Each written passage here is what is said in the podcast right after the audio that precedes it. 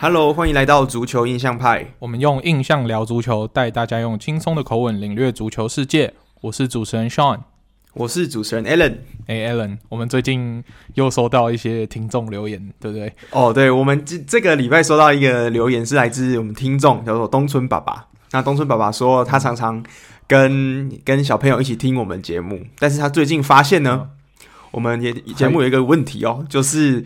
好像在某些话题上面来讲，有点太重咸了。希望你解释一下是什么什么什么原因？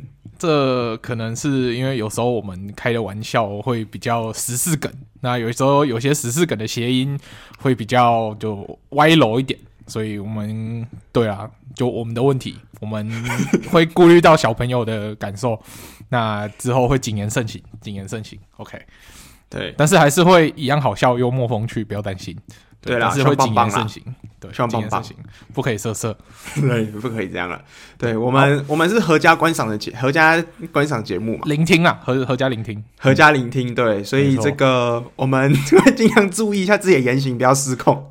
OK，OK，OK，有时候聊得太爽，会不小心失控了，对不对？会讲讲出的话就是太干，人不是只有干话，对不对？对对对对，不是只有干话，对对。好，也不是只有智商而已啦。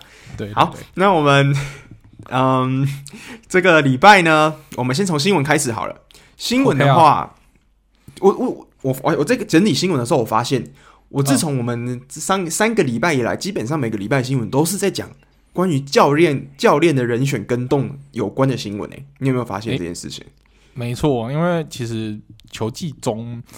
因为反正足球也没有那种什么季中交易啊，还是干嘛的，他已经是等到转会窗才有球员异动嘛。那所以教练就是一个最危险的职业，对不对？随时会下课。对，他没有什么转会窗的，随时给你 fire 掉，随时请一个都可以。对，那教练最不好做的呢，尤其是英超，对吧？嗯，那英超到目前为止已经有五个教练下课了，那是去年的同时段呢，只有一个。所以哇，今年感觉起来每个教练冬天都特别寒冷，对不对？是说去年开赛十一周嘛？因为我目前比到第十一个比赛周，嗯、那十一轮、嗯、去年十一轮之前之后只有一个教练换就被换掉，那到现在呢，十一轮已经有五个教练被炒鱿鱼了。对啊，那目前笑的比较开心只有索帅，哎、欸，我踢的那么烂还不用下课，对对对，反正你也找不到人，对对对，对不对？现在好像打你哦！如果你是索帅，我先打你。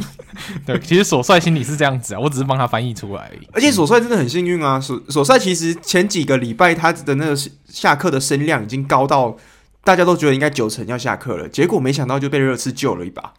哎、欸，没有，我觉得热刺是去帮帮了索帅，然后顺便帮了自己，对吧？你看，嗯，他这样子一一把 Nuno fire 掉以后，直接把。市场上最好的教练请过来，那他就教练的问题差不多解决了一半，对吧？差不多，嗯，反而是曼联没有当机立断换教练，然后卡了热刺那一场，就以为说哦，索帅稳了，其实结果嘞，曼城，对吧？我们等一下再来讲曼城。对，没错。那这个礼拜的话，首先来的第一个消息啦，就是嗯，Aston Villa，我们知道他的过去这几年来教练 Dean Smith 在昨天十一月八号的时候也被宣布就是被解职了，被 sack 掉了。嗯、那他也成为就是这一连串第五个被解雇的教练。我来，我先念一下这五个球队换教练的名单好了。好啊。首先就是 Norwich City 挪威智城，还有热刺、Aston Villa、Newcastle 跟 Watford。那目前这些的球队呢，除了热刺以外，基本上其他的四支球队都是处于在降级区边缘，尤其是 Norwich City 啊，还有 Newcastle 跟 Watford 这几支球队，目前都是在联盟倒数前四。那 Aston Villa 目前因为最近的一波五连败，所以导致他们的积分是算是停滞不前，而且在整个排名也是急，就是急速的往下掉，对，岌岌可危。那目前他们的球团的这方面的说法是说，为什么会炒掉丁呃丁 Smith 呢？因为其实过去这名教练带上英超之后，虽然第一个球季我印象中最后排名是第十六名，对，我记得是。就是季末的时候直接捡回来，对，没有十七名的样子。嗯、那第二个球季就整个回稳，而且再加上呃，Jack Grealish 整个价值，还有整个对球队的算是一些化学效应都打出来了。那在去年算是十一名的成绩，嗯、算是一个不错，就是中中游接近中上游左右的成绩。那结束一个还不错的赛季。那大家想说，这个球技应该是也有机会可以保持在这个中段班的感觉，但是没有想到这个最近这一波五连败联赛的五连败呢，就种下了算是呃让 Dean Smith 离任的最后就是压倒的骆驼的最后一根稻草。那他们就说，为什么会在这个时候换教练呢？因为他们接下来我们知道英超是有圣诞特快车的嘛，嗯、那圣诞特快车那个时候的赛程是特别紧密。所以，如果球队要垮掉的话，是会一连串的直接垮，就是骨牌效应直接垮掉。所以，球团就决定说，在这个时候先换教练，让新到来的教练人选可以提早适应英超，或是提早适应这支球队的运作，那才不会导致之后赛程更紧密了之后，反而就是一气一一夜之间整个垮掉这样子。嗯。对啊，那目前有几个还蛮有趣的人选的，希望我讲给你听，你来看，你来分析一下，你觉得哪一个人会是比较好一点的人选？啊、其中一个呢，就是呼声算是蛮高的，就是我们利物浦的传奇队长 Stephen Gerrard。嗯、那第二个呢，是去年刚被车车解雇掉的车车传奇中场是呃 Frank Lampard。那还有另外一个是目前南安普顿的总教练，就是呃 Hasan Hüttl。那这几个人是目前比较算是传的比较多的，就是说有可能接替呃 Aston Villa 的人选。那这几个人里面，你觉得有谁是你觉得更适合的吗？我是觉得啦，要不要干脆组一个双双德组合啊？你说教练教练双德，反正球员的时候拿不到这双德，不然教练的时候两个一起请来共治好了。你说一个史上第一支球队有双教练制度的双德教练这样传奇耶、欸。对，直接请个传奇教练。啊，可是你知道，通常通常双德同时在场上的表现都不是很好。那我不知道他们同时执教会不会表现好。我是觉得这样子，Aston Villa 可以卖票啊，对不对？就是又可以吸引说，哎，想要看到双德吗？想要看到传奇呃英格兰传奇中场同时在场上吗？嗯，然后就这样子，每每一场都这样子骗票，因为这两个反正当教练不会受伤嘛，那只要有出场就可以出场啊，所以我觉得干脆一就请来，然后轮流当助教跟总教练这样一场哦，对，所以的意思是说，等于是球球球队的总教练的卖点竟然比球员还高这样子，因为毕竟他们今年才刚把队上的就是的明星 Grealish 交易到曼城去嘛，所以他目前算是完全没有任何一个人可以担当这个门面。对啊，他们比较。像样的可能就是 Ross Barkley，嗯，或者是而且 Barkley 已经回，诶、欸，车 Barkley 不是回车车了吗？我印象中有吗？没有吧？他之前去，他去年是租借到 Aston Villa 嘛？嗯，对啊，但是我我其实没有很追踪他。然后还有什么 Watkins，Watkins，Ollie Watkins，对，还有 Danny Ings，我们之前利物浦的前锋，对啊，对啊，就其实不是很有名啊，所以我真的觉得，要不然就你要就直接双德请过来啦。拿教练来卖钱，对不对？对，可是有目前有一个比较挣扎的点，就是我们知道，其实 Stephen Gerrard 他在教练的就是职业发展上面，我们知道他最后一定是会希望到回到英超嘛，就是他发光发热的地方。但是回到利物浦，对，那因为毕竟现在其实还是季中，而且甚至说是整个球季的三分之一。如果现在要离开 Rangers，、嗯、就是感觉也可能会，嗯。可能会对当地球迷会造成一种背叛感，你你觉得会这样吗？我是觉得，如果他拿出了一笔 Rangers 无法拒绝的解约金的话，嗯、我觉得是有可能可以达成的。是哦，OK，、嗯、对对啊。不过刚那是开玩笑啦，我觉得其实比较合理的应该是请南安普顿的 Hutter，Hutter 是不是？我自己比较看好，因为我觉得他执教中游球队的是成绩也还不错，所以我个人是比较看好。就是如果他想要。请的话，我觉得请大概是这种类型的，会是比较适合 Aston Villa，因为你去请那种名教来执教，这个小庙容不了大佛，嗯，对不对？而且有一个选，就是有一个危险的地方是，是因为目前的 Aston Villa 是在一个降级边缘，所以他要选来的教练只会有两个结果嘛，一个是大好，一个是大坏。那如果如果原本是走一个比较保守的方式，就是请丁呃丁斯密斯继续留任总教练，搞不好在这个球季还可以慢慢稳健的爬回来，可能最后收在一个十四十五名左右。可是如果今天请了一个没有什么英超教的呃执教经验，假设我就说 Gerard 好了，Gerard 虽然他在 Rangers 的执教的成成绩是非常亮眼的，可是毕竟苏超跟英超的那个竞争程度是不太一样的，所以如果他马上要过来接这个 Aston Villa。也不好说，搞不好就就是一次就直接崩盘，那整个球队就直接垫底了，对吧、啊？所以其实他们也是冒一些风险，嗯、就是像上说的，如果请一个英超教练，已经原本就熟悉这个体系的教练去带的话，可能会是一个比较保险牌，就是比较保险的一步啦。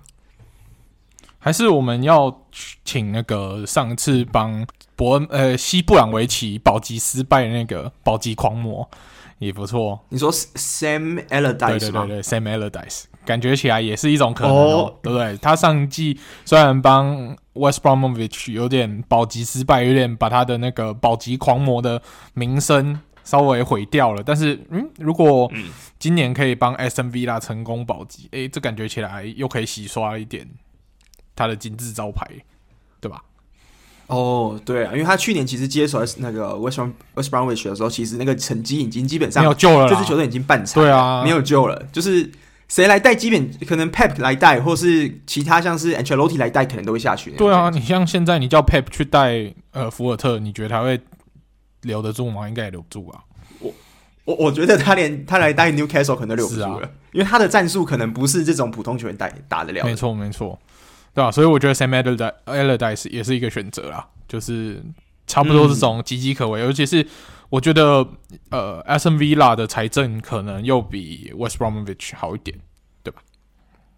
嗯，而且今年其实的对啊，他以财政来讲，他其实算是一个还蛮健康的、嗯、的球队。而且其实今年的补强也还算不错。就是如果要跟其他的的球队，像说 Newcastle 目前现在当下阵容，或是 Norwich City。或是像是 Watford 现在阵容来比，我觉得 Aston Villa 算是整个球队体质相对更好一点的球队。没错，就是他他应该是不应该被降级球队，但是目前可能遭遇到一些乱流，所以待在了这个比较尴尬的区域这样子。对啊，嗯，对啊。好，那第二个新闻的话也是跟教练有关。那个刚刚你们说的那些教练里面有一个有一个球队，我想要特别提一下。哦，好啊，我想要提一下就是 Norwich City。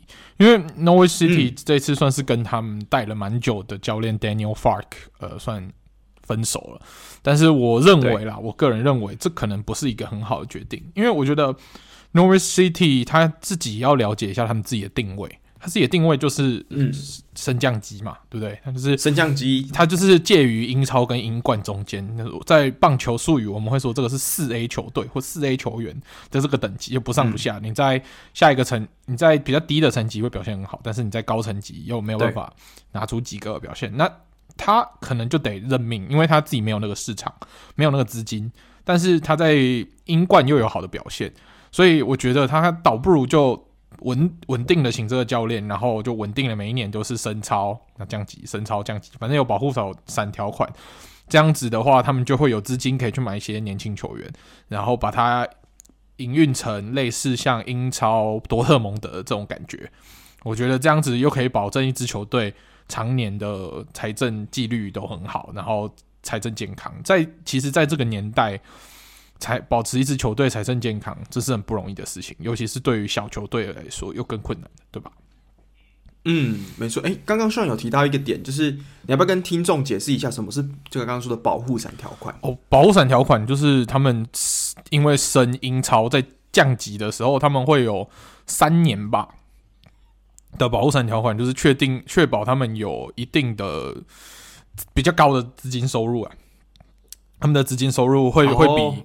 呃，一般的英冠球队就是没有升超过的英冠球队还要多。那到三年，如果你都没有升上去的话，你那个保护伞条款会结束。这样，就是回归到原本英冠球队等级的收入。没错，没错。哦，那因为我们知道上一次距离 Norwich City 还在英超降下去。一年而已，马上就是又升回就是英超了。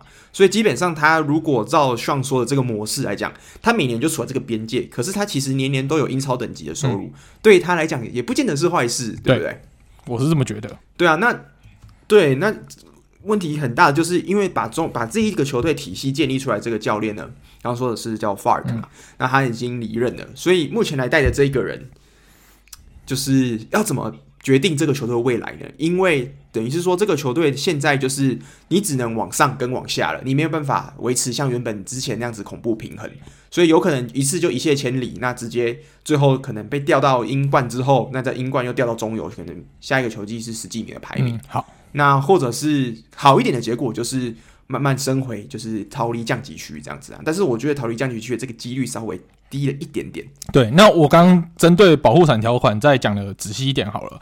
它就是它其实以现在的规定，它是有三年的期限，然后、这个三年他们的那个保护伞条款的金额会逐年递减，这样。嗯、那他们就是他会补贴，就是降级的球队，就是保证他这三年又会有来自英超的收入。那第一年的话是有百分之五十五，第二年降到百分之四十五，第三年剩百分之二十，然后之后就没有了。这样，所以你在三年内如果没有成功升回去的话，你这个就是多出来的钱就会少掉了。这样。其实这也是不少的一笔钱，因为我们知道大部分的英超球队在每一年的话，他们可以平均分到的这些算是利润啊，分红吧，大概是每一支球队来到大概是一亿英镑左右。嗯、那如果是以五十 percent 的分红的话，所以大概算五千万英镑。对啊，那三年加总的话，大概也三年五五千万加四千万，再加刚刚说的两千万，大概也就是一亿多英镑。所以其实这对一个在英冠球队来讲，他们。对于一个刚降级下去的球队，要再冲回来，其实有这些资金的帮助是真的很大的。像我们知道这几年，Watford 也是马上冲回来，Fulham 之前也是下去又再冲回来，虽然现在又下去。对，所以其实真的这个保护伞条款，我觉得在某种程度上，对于那些刚下去的球队来讲，是蛮有利的一个条件的。那如果现在换教练，会不会就算明年有这么多资金之后，球队的整个方向不确定，就直接再掉下去？就变成一个恶性循环。没错，而且这是必须要考虑。这个保护伞条款针对这种升降级球队，又有一个小小的惩罚制度，就是这种升上来一季就下去了，这种球队只能领两年。所以 Norwich City 这次换教练。会不会让他们两年没有办法升回来？那这个可能会造成他们未来的财政问题哦。所以这都是隐忧，是他们可能没有仔细想清楚这件事情。我觉得啊，我在我看来，我觉得蛮为他们担心的。因为如果是他们原本的教练带成这样子的话，基本上他下去回来，如果只有两年，他们其实是可以过的，对吧？就是他们是有享受到这个保护伞。呃，保护伞条款。可是，如果他们换教练，那没有办法顺利在两年内又爬回英超的话，那这个对 Norwich 来说是一个很大的挑战。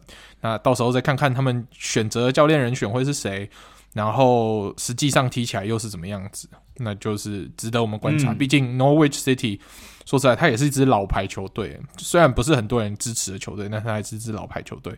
我们也不希望看到这支老牌球队因为一些什么小意外，然后就永远在英。英冠甚至掉到英甲，对吧？其实很有可能的，有蛮多球队其实从顶级联赛掉下去之后，可能就是连连连连二降或是连三降，嗯、那直接掉到一个完全没有人知道的地方去了，对，对啊。所以那我们刚讲完的，就是这这两支算是比较岌岌可危的球队嘛。那目前这个礼拜呢，关于教练消息，其实英超的教练消息真的是很多啦。那这一个终于是一个确定消息了，就是。呃，Newcastle 呢，他们确定要接洽的新教练人选已经出炉了。因为我们上一集说，嗯、呃，Unai Emery 艾美丽呢，他才刚拒绝掉了这一个全世界最有钱球队开出的这个肥约，要给他，他拒绝掉。那目前传出来就是确定的人选是谁呢？我觉得大家可能没有听过，因为我之前其实也对他不熟。这个球员，嗯、这个教练是来叫做 Eddie Howe。那 Eddie Howe。他是之前我们在英超前几年伯恩茅斯的总教练。那他在之前球员时代呢，其实也有待过伯恩茅斯。对啊，那这次的话，请 AD 号回来，其实我觉得目标很明显，诶，就是要把这一支目前算是残破不堪的阵容做一个就是保级的动作，就就是要保级。对，我觉得他们这次做这个选择算不错，因为就像我之前说的，他们与其找一个名教，不如找一个就是这种可以很会带中游球队的教练，嗯、先把球队体质养好，对，然后等到你有这个争冠的水准，你再去选那那个最后推你最后一把的那种好的教练，就是顶级的名教。对啊，嗯、这才是比较一步一步来的做法。我觉得他们这样子算是迈出了一个走向成功的第一步。那接下来会怎么样？那可能就是要看自己管理阶层如何规划，再加上一些运气。对啊，像我我讲一下为什么 Eddie Howe 这个的这个教练他有什么特别之处好了。因为其实伯恩茅斯在这个足球史上其实都不是一个非常有名的球队，因为他其实在那特别的地方是他这几年呢，算是创造了一个蛮特别的奇迹，因为他在五年之内从英乙直接升到了英超，五年之内三次升级，嗯、那直接升到英超，所以这这是非非非常一个不可思议的记录。那这三次升级呢，全部都是 Eddie Howe 这位教练就是执教带来的成战绩啊。那第一次升级的时候是在二零零九二零一零年的时候，那时候从英乙的亚军。升上了英甲，那那一年其实的前一年，其实他们完成了一个蛮不可思议的事情，就是因为在零八零九年，就是他们升级的前一年呢，他们才因为球队财政问题，嗯、他被就整个联赛扣分，扣了十七分的积分。那十七分的积分其实对很多球队来讲是一个非常多的分数，像去年的虾壳，他降级降到德甲，呃，降到德乙，他的分数最后也不到十七分，也就是说，如果他被扣十七分的话，他的分数最后是负的。那对啊，另外一个如果是今年的福尔特嘞，就负。如果是今年福尔特，就是负十六啦。那这个情况呢，对比到另外一个，就是其实也是今年蛮惨的球队的，那就是德比郡。德比郡就是我们之前讲到鲁尼执教的球队，没错。那鲁尼执教的这个球队，他最近也是因为财政问题，球队宣布破产，所以被扣了十二分的积分。那目前比了英呃英冠的十七轮之后，他们目前的分数是六分，也就是说他们总共。假赚了十八分，可是被倒扣十二分，剩下六分，你就知道这个球队的扣分是多多么严重的一个惩罚。那目前的德比郡呢，在这个情况下，他是排英冠的第二十四名，也就是说明年很有可能会降级下去。但是在十几年前的 Eddie Howe 呢，他的球队被扣了更多分，是十七分，他竟然在当年成功保级了，嗯、所以这是一个很可怕的记录。而且在隔年，就在他们被扣完分的隔年，他用一个非常。呃，财政紧急就是非常非呃没有办法有太太多金钱投资新球员之后，财政困难的年的时期呢，他竟然还可以冲到英英乙的联赛的亚军，所以这真是非常，所以当当时来讲是一个非常可怕的奇迹啊。那他中间在呃一一年、一二年的时候，因为他的就是好成绩，所以他被挖到了呃伯恩利这支球队去。那伯恩利。就是带了一两季之后，他马上又回来，在英甲，呃，当时在英甲打拼的这个伯恩茅斯，那他们马上就在同一个年年份，一二一三年的时候，以联赛亚军的身份，马上在身上呃英呃英格兰的冠军联赛，就是呃英冠。那在隔年呢？一四一五年的时候，他们在由英冠的冠军身份，在马上升到英超，所以这个记录是真的非常可怕。你可以很难想象，一支球队可以从一个破产接近就是球队非常财政困难的阶段，五年之内三连升升到英超，那这就是这个 Eddie Howe 算是这个生涯他缴出最漂亮的一个履历啦。神奇教练，对啊，那比较可惜的一点就是大家会说，为什么这个 Eddie Howe？这次纽卡素请来，大家比较常说嘴的一个点，就是他其实是去年，他虽然帮助了就是伯恩茅斯连续的升级升到英超，可是他去年其实也是让伯恩茅斯带到最后降级，现在被降回英冠去，所以那也因为这样子呢，他那个时候就被伯恩茅斯就是 sack 掉，解除了，就是双方一起解除了合约。那目前他是算是一个自由自由教练的身份，被呃纽卡素找到了这样子。哦，那我觉得如果大家还是不满足的话，我看只剩下一个教练可以请了。嗯，你知道谁吗？谁？Ted Lasso。哎，Ted Lasso。可是如果你照 Ted Lasso，如果照这个 Ted Lasso 这个逻辑的话，我们先不爆雷，因为这个剧它有剧情关系，但是可能会一开始会不是很好很好过。嗯哼，没错。哎、欸，我们是不是还没有跟听众讲过什么是 Ted Lasso？对啊，我。你觉得我们要不要？我们下个礼拜刚好国际周没有什么时间，我们就特别来聊一下这个这个。OK OK，那大家请记住这个名字。那如果有空的话，这个礼拜可以找来看看 Ted Lasso，这个是一个跟足球有关系的喜剧。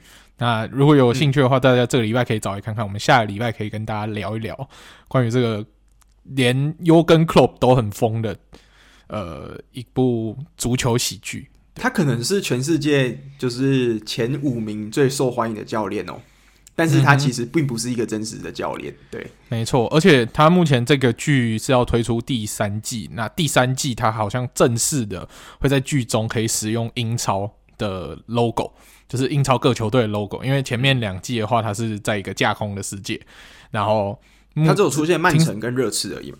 没没错，而且就不是出现的很明显。那听说在第三季是全部英超球就会跟他合作，因为他的手势啊太好了，太受欢迎。这样，那搞不好会有一些英超球员去客串之类的，例如说 Harry Kane 啊，或是其他人去客串一下这样子。嗯，没错，尤其是这个剧呢，它不是一个就是很死板的足球剧，所以如果比如说你有遇到想要介绍推荐足球的，诶，搞不好可以先从邀请人家看这部剧开始，对吧？嗯，对啊。好，我们讲回来，就是为什么这个教练呢？他我们讲说请到 Newcastle，我整理出来就是为为什么会请到 Eddie Howe 这个教练，其实有大概三个原因吧。那第一个原因就是因为他现在是没有工作，就是 这是很明显、很逻辑、很有逻辑的原因嘛。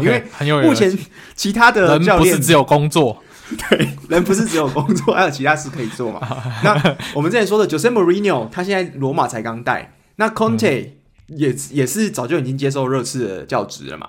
那剩下的，我们之前讲过其他教练，你说什么席丹？哦，席丹那个就有点想太多了，也不用。之后席丹只想接法国队。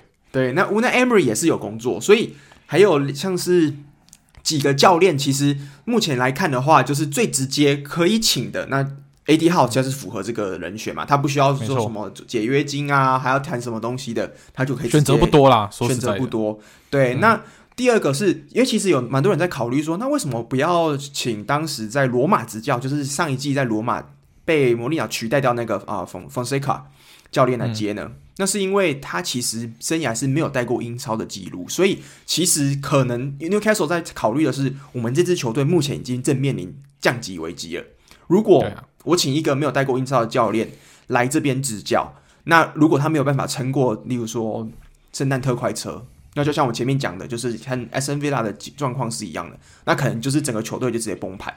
那没有理由会，就是应该没有人会想要冒一个风险，让全世界最有钱的 club，就是第一年将接手就降级吧？对啊，没错。所以那第二个理由呢？第二个理由是在 Newcastle 里面，其实有三名球员算是主力球员哦，都跟 Eddie Howe 有合作过。那第一个就是他们正宗的进球王，还有主力前锋 Callum Wilson。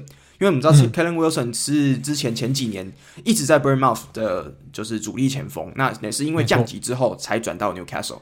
那第二个人呢，就是 Kellen Wilson 在就是伯恩茅斯的另外一个中场搭档 Ryan Fraser。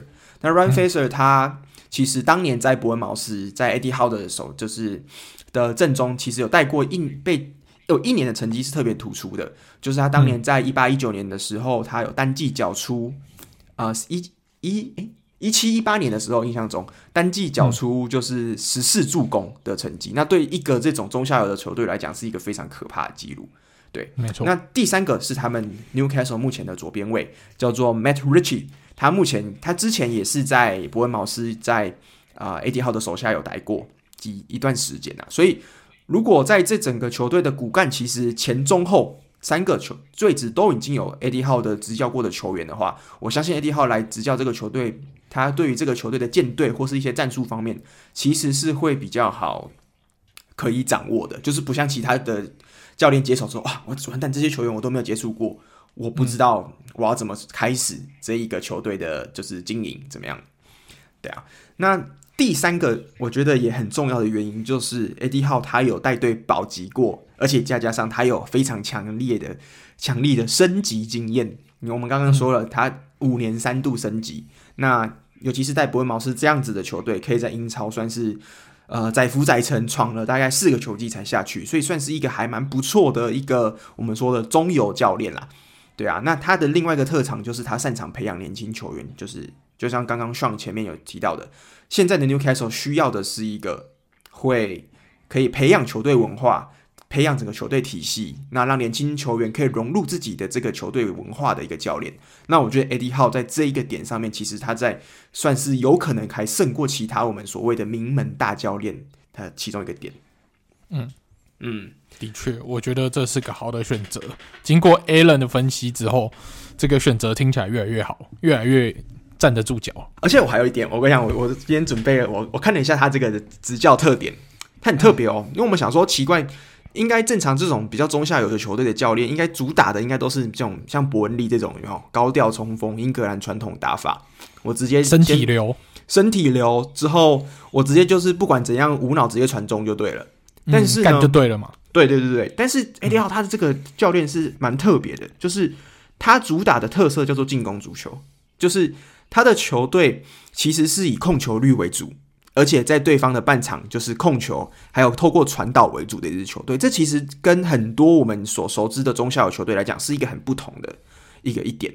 那我我这边有几个数据是他们呃伯恩茅斯在英超的这四年来的数据啊，他们当时在英超的那四年中呢，他们的场均传球在联盟的排名依序是第八名、第八名、第十二、第十六，所以是等于是在最后一年降级的时候是十六比较烂，但是其余我们来看的话。有两次进了前十，一次第十二，其实这已经算是一个以中下游球队来讲很不错的成绩了。那如果再以控球率排行来说的话，他前面两年也是第九、第九、第十二，那降级那年才是变第十五名的成绩。所以整这支球队来看的话，其实你看他的控球率、他的传场均传球都不是一个非常就是我们说的烂队的水准，他都是一个中游球队的水准。所以如果真的有办法，AD 号打出他的体系来讲的话，我觉得的确，对我自己来的看法来讲，我觉得 Newcastle 是很有可能可以在这个时候冲一波的。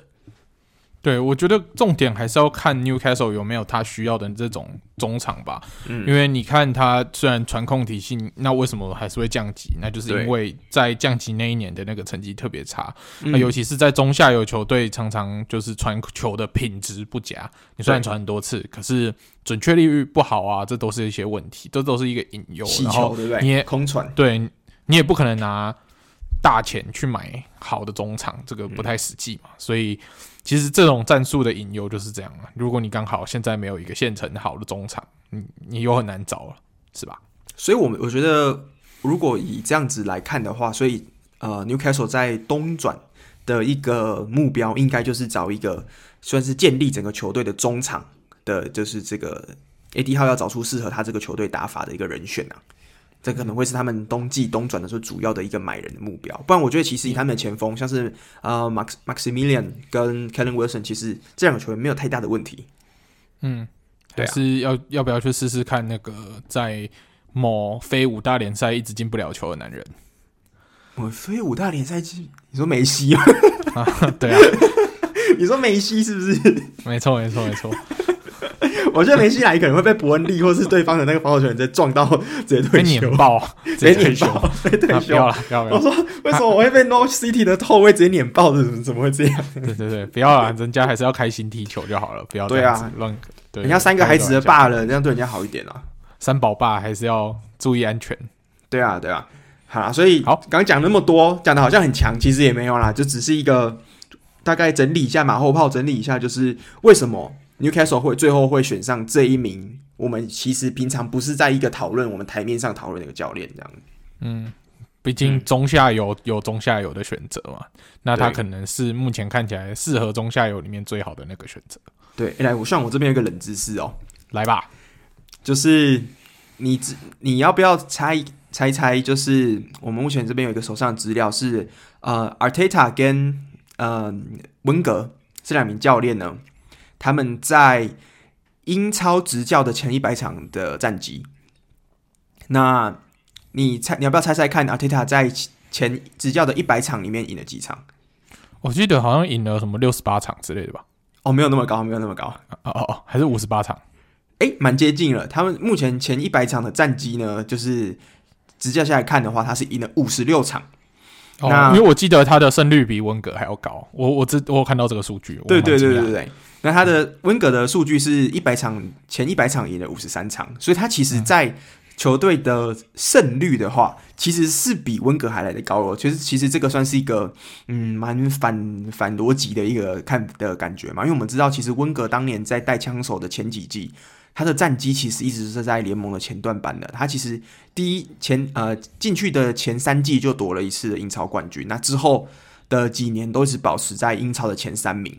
直到后期才慢慢变成保四狂人啊。那嗯，阿特塔的来讲，他执教目前这两季都是联赛第八首尾。那这个就很奇怪了，就是为什么 Arteta 的胜率比较高，可是他的成绩比较烂，对不对？你有没有想过这个问题？可能是是不是因为他的比较分散的关系，就是他的胜场就是嗯，可能每一季都这样平均平均的，可是温格就是有几季就是爆冲。然后有几季的成绩真的是就比较萎靡，你知道吗？就是胜场他都集中在某一季，嗯、你会知道说哦，他这一季很精彩。嗯、可是阿泰塔的胜场就是平均分散起出来，所以每一季都蛮中庸，蛮中庸，所以你会一直觉得、哦、他就是一个中庸的教练，是吧？哦，有可能就是感受，他可能在最后很决定比赛胜负的时候，他这个积分没有派上用场，那温格这边可能就派上用场，这样的意思。没错，就是温格的积分可能集中在其中几几个几个年度而已。然后几个年度特别高，所以可以冲到可能英超冠军。嗯，但是对阿泰塔来说，他每个年度的积分可能总积分是，比如说五个年度总积分跟温格五个年度总积分一样，只是他的五个年度的总积分是平均的，所以他每一个年度可能都是什么、呃、第六名啊、第五名啊这样子。嗯，有可能，但是对我我在想另外一个原因啦，就是。因为当时其实英超我们知道这几年有慢慢进入一个就是强队越来越强，弱队越来越弱的趋势嘛。因为其实当年我们知道，呃，曼城在前几年它是百分赛季，其实是一个创下联盟的里程碑。因为之前从来没有人可以在单季拿过一百分。其实曼联当时的九十几分，切尔西还有呃枪手的九十三分不败赛季，都已经是当时破天荒跌都跌破大家眼镜的一个的分数了。所以。我在想，当年在九零年代的时候，要拿下英超的分数，应该不会像现在这样子，就是说我争到最后，我九十七分、九十八分，我都拿不了冠军，像当年的利物浦这样，可能当时八十几分就拿得到冠军了，对啊，那也就造成可能，如果一支球队，因为我才看这个数据来讲，温格他在五，他虽然呃拿的胜场比较少，是五十三胜，可是他的平手是来到了二十九场。远远高于阿特塔的十八场，所以有可能是因为这样子，他这个分数其实加总还是比阿特塔高。嗯，哦，原来是这样，对对对对对，有可能有可能也是这样子，其实、嗯、对啊，对啊。那为什么会讲到阿特塔呢？那是因为呢，我们我这几天在看这个英超的联联赛的排行榜，我发现一个很可怕的事实，嗯、我们是不是要开始季中道歉大会啊？季中道歉大会啊！我们这边道歉印象派。啊道歉印象派现在要开始道歉的。来，希望你要不要跟大家讲一下，现在那个枪手排名是第几名？嗯，那我们都知道，我们那时候在笑枪手的时候，枪手是要奔着英冠而去的嘛。对。可是呢，现在擦一擦眼睛，一看，哎、欸，哎、欸，枪手怎么跟我们利物浦只差一名了？完蛋，有点不妙。然后积分只差两分，对，对，第五名。然后曼联现在是第六名，所以兵工厂现在还在曼联上面呢。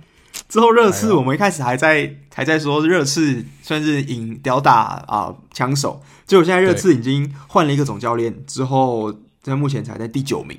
对啊，没错，所以是很可怕的事情哎、欸，所以真的只能道歉了啦。枪手跟第一名的切尔西积分其实也才差六分而已，其实随时就有可能会翻盘的程度哦。没错，那还有一支球队也是让我们很惊讶，就是我们的西汉姆联。嗯、我们不是一直说，哎、欸，没有林皇加德要堕落了吗？结果，哎、欸，没有林皇加德反而冲得更高，现在在第三名，哎哇，而且跟曼城的积分是一样的。哇，这个非常可怕。所以，而且不要说什么，他跟曼城的战绩也是一样的，七胜两平两败，然后只有输净胜球而已，比我们利物浦的赢的场次还多，哎。对，积分也多一分。对啊，那嗯，这个不知道曼联的球迷看到这样子会不会心中有点扼腕？因为其实目前的西汉姆联教练就是当年在后佛根森时代他们第一个开除的总教练嘛。对，David Moyes 啊，不是 Moyes，Moyes，Moyes，好不，不是 Moyes。对，那 对那时候他们不是还笑他吗？就是说什么 Moyes is a real football genius。对不对？那部那个很讽刺的就海报，应该蛮多曼联迷在后佛格森时代都有印象。嗯，对啊。那前几年我们在讨论的时候，通常都会说摩利鸟是可能后佛格森最好的教练，那 Moise 可能会是最最烂的，或是最水。莫耶斯，你已经被我传染了。Oh yes, Oh yes,，对。结果人家现在带这个 West Ham 带的真的是太屌啦！这是联赛前三名，嗯、而且完全没有我我之前在赛季预测的，目前啦，目前还就是没有说他打同时要打兼顾欧霸，那又要打联赛。就你看他像对上利物浦这样子的强队，也还可以赢；之后对上曼城也还可以，呃，在就是那个卡拉包呃卡拉包 Cup 去就是击败曼城。对啊，所以最近他像热刺也又赢了，对上 Everton，其实他对上这些强都是已经是强队哦，他不是说最近的赛程特别软，他最近的赛程是特别硬。但是他都还可以取胜，他最近一次输球其实还蛮比较夸张，是输给了 Brentford 二比一输球。但他之后的联赛呢，是保持着四连胜的记录，对吧？这真的是非常疯狂的一个一个新力新生的球队啦。嗯，对啊，会不会我们的新 Big Six 又要重新洗牌？热刺从此以后退出呢？这个就不好说了。原本我们那时候还在说，嗯，这个枪手不应该在 Big Six 里面，我们要就是要发起这个把莱斯特城加进来的这个运动。之后发现莱斯特城现在第十二，对，越来越堕落了。莱斯特城，对，我真是被打脸打爆哎、欸。对啊，不过我觉得热刺在之后 Conte 执教熟悉了以后，我觉得不会那么烂啊，可能可以爬回第六或第七的位置。我觉得是有希望，甚至回到第五都有可能。嗯，因为像我我自己觉得比较有可能会被下修的就是 Brighton 啊。Brighton 虽然前几季前几季开季这么好，但是如果遇上像是呃比较紧密的赛程的时候，或是呃赛季后半段，如果大家冬季特快车对，还有最后要做一些冲刺，那球员的体力明显下降。嗯、因为我们知道英超在最后几轮的时候，基本上是一个礼拜两场比赛在比，那这个时候。就是有钱球队跟没钱球队，或是甚至说板凳深的球队跟板凳浅的球队的一个分水岭就会出来，那那个时候他的战绩可能就会慢慢掉下来。这样。不过我觉得 Brighton 有一个优势是他没有欧战的，嗯、那他如果又适度的把杯赛放掉的话，其实还是撑得住了。我认为有一个点机会。嗯，哎、欸，对哦，是吧？嗯嗯。那比较，我觉得比较惨的 Big Six 可能是曼联吧，因为现在面临一个教练在那边耍智障耍废，然后球球迷要他走，最近连 Real Ferdinand 都跳出来呛声说：“哎、欸，啊，你可以走了吧？我是觉得你已经完成你的阶段性任务，该离开了。”这样啊，没有人可以接啊，这个阶段性任务没有人可以完成它。对啊，哎、欸，那我们刚刚就不是就讲到曼联跟曼城的恩怨嘛？那我们就来。说一下为什么会有这个会会会说到这件事情好了，嗯、因为既然我们都已经在讲英超排名了嘛，对不对？那就是我们本周末有一场蛮重要的比赛，叫做曼市德比。哎，其实本周末是城市德比周末，你有发现？哦，不管之前是国家德比嘛，它、啊、现在是城市德比，对对对对，城市德比，对，所以刚好曼市德比就在这周末。嗯、那其实大家都觉得蛮可惜的，怎么不是在利就是？呃，英格兰国家德比之后马上接曼市德比呢？这样子所帅再怎么会所写，应该也必死无疑了吧？对不对？对啊。结果中间还差了一个热刺，就被他捡到了，真是的，这个幸运值点满教练就这样子。哇，让他不小心赚到一只菜鸡，这样子。对啊，你而且这场比赛说实在的，真的是蛮难看的。就曼联完全不知道在踢什么，就像 Rio Ferdinand 说的，他每次看呃。曼联的比赛，他都看不出来到底有什么战术。那在这场比赛尤其明显，因为这场比赛，如果你是得黑亚的话，你是真的很想去直接把那个绳子领了，然后就走了，这样。就是完全把手套就丢了，就不想踢了，直接不踢了，对啊，因为如果有看这场比赛就知道，诶，迪黑亚在这一次的比赛里面，他面对的敌人有二十个，有二十个，你说包含自己的球队十个都在里面，对不对？没错，因为其实第一球进的就是我们 Eric Aiba，呃，Eric Bailey 不是 Eric Aiba，Eric Bailey 进的一颗乌龙球。那 Eric Bailey，呃，大家就觉得说，诶。他上一场的表现还不错啊，感觉起来，呃，Vale 没有 Varane，那他如果状态回来了，好像还可以。嗯、结果你这种人球员，你真的是夸不得，你才觉得他表现好而已，他就直接给你进一颗超漂亮的乌龙球，尤其是前 那个对前面的所有有威胁的射门，其实曼联的球员射曼联的门射的比曼城的球员还要好，有没有发现？啊，他们射正，他们射正自己家球门次数是两次，那他们射曼城的次数射正只一次而已。哎、欸，没有，曼联这一次全部的射正只有一次，这一场哦，只有一次，就是 C 罗那一次很大力的凌空抽射，然后被 Ederson 挡下来。对对对，所以他们射正自己家的次数比射正曼城家的次数多一次啊。对，真的蛮惨的。嗯，然后我觉得第二球真的就很精彩，很值得一讲，就是 Bernardo Silva 哦，Bernardo Silva 那球，说实在，一开始乍看之下，你还完全搞不清楚到底怎么进的。他是用脚去把那个球勾进来，然后就直接从一个很贴的地方就这样钻进去。那球真的很神奇，你有没有发现？那个是真的，我不知道，真的有点像是 那种会踢跆拳道人会踢进去的那种感觉。没错啊，就像他的那个脚，就有点像一个鞋子那个摆尾那种感觉，就是把脚直接灌就用进去。嗯、那那个时候，其实我觉得德黑亚应该是傻眼，他说怎么会被进这种球？而且他今天已经被队友这种各种射正已经气到，就是他那时候中场休息还是比赛结束的时候，非常生气在那边骂。我记得比赛结束的时候，他还敲那个，就是你出来的。这时候会有一个拱门，他还去敲那个拱门，他已经气到就很想把球那个手掌像彭正敏敲变电箱一样敲到骨折，然后直接休息吧。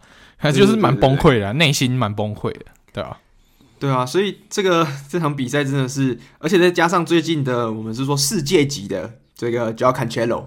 他不仅在欧冠的赛场上面缴出了三次帽子戏帽子戏法助攻，在这场比赛又对上了死宿敌曼联，也主缴出了一次这刚刚我们说的 Bernardo Silva 这次助攻，所以他最近真的，我觉得我们最近如果在讨论世界级的边后卫的时候，是不是有必要要加入这个球员当在这个考虑名单呢？嗯，没错，这个真的是、嗯、他的成长真的是有目共睹。嗯，对啊，尤其是呃，不只是 Cancelo 啊，我觉得其实像是呃，像是 Phil Foden 啊，还有其他几个球员，像是杰呃 Jesus，我觉得这这几年这几次的表现来讲，我觉得都还不错诶。就是我以印象派球迷来讲，因为我没有很少看曼城，可是至少比我觉得这些球员的进步幅度是有比两年前都蛮多的。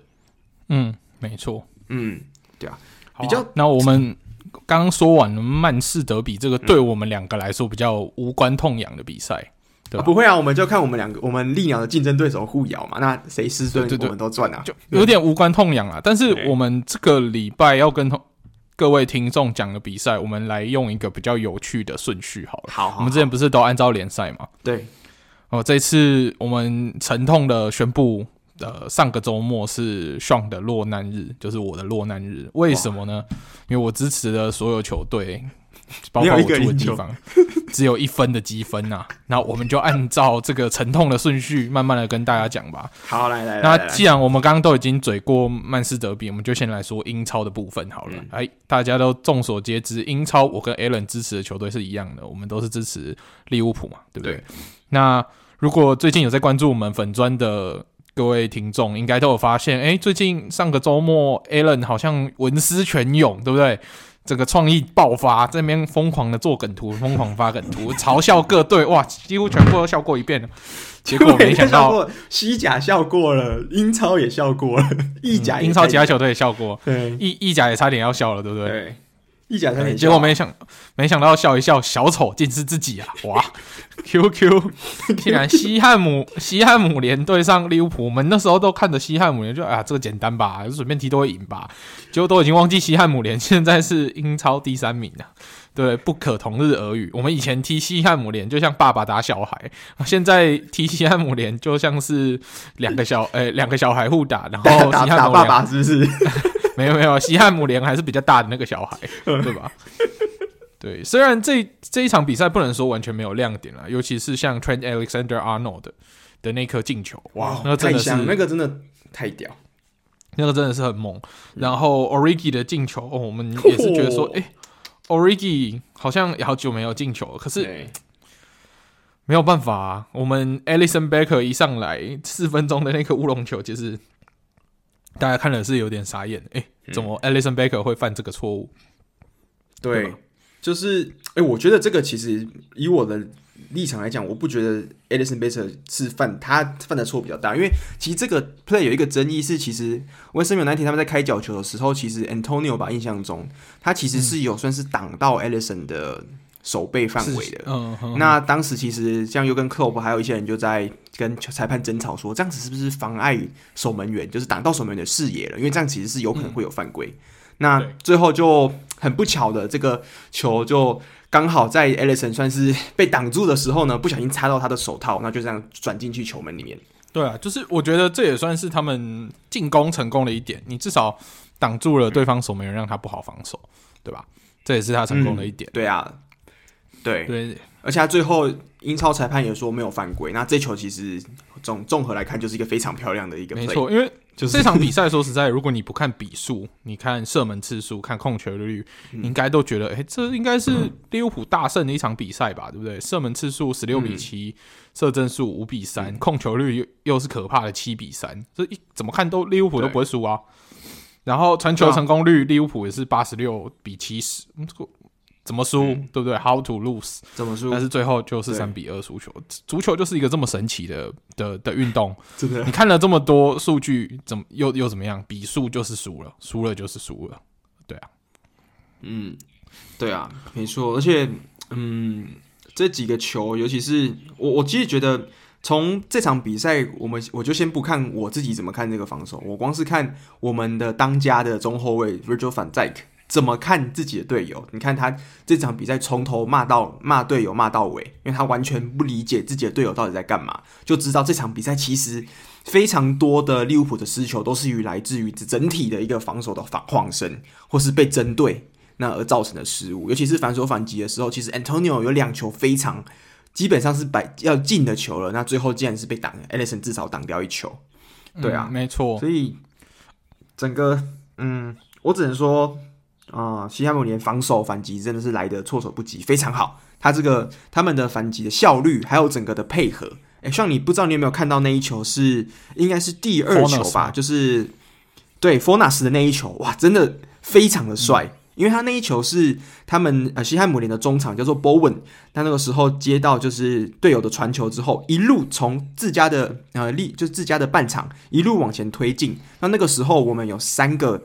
我们利物浦的球员，像是我们的 Fabino，还有我们的嗯马蒂，还有我们的 train Alexander Arnold，全部人上去包夹他，还有我们的 Andrew Robertson 全部上去包夹他，但是完全没有办法把他拦住。那他往前突破之后，再往前突破 train Alexander Arnold 跟 Virgil Van Dyke，那再把球最后传给 Padofanas，最后最后做一个 finish。所以那时候我看的比赛，我们。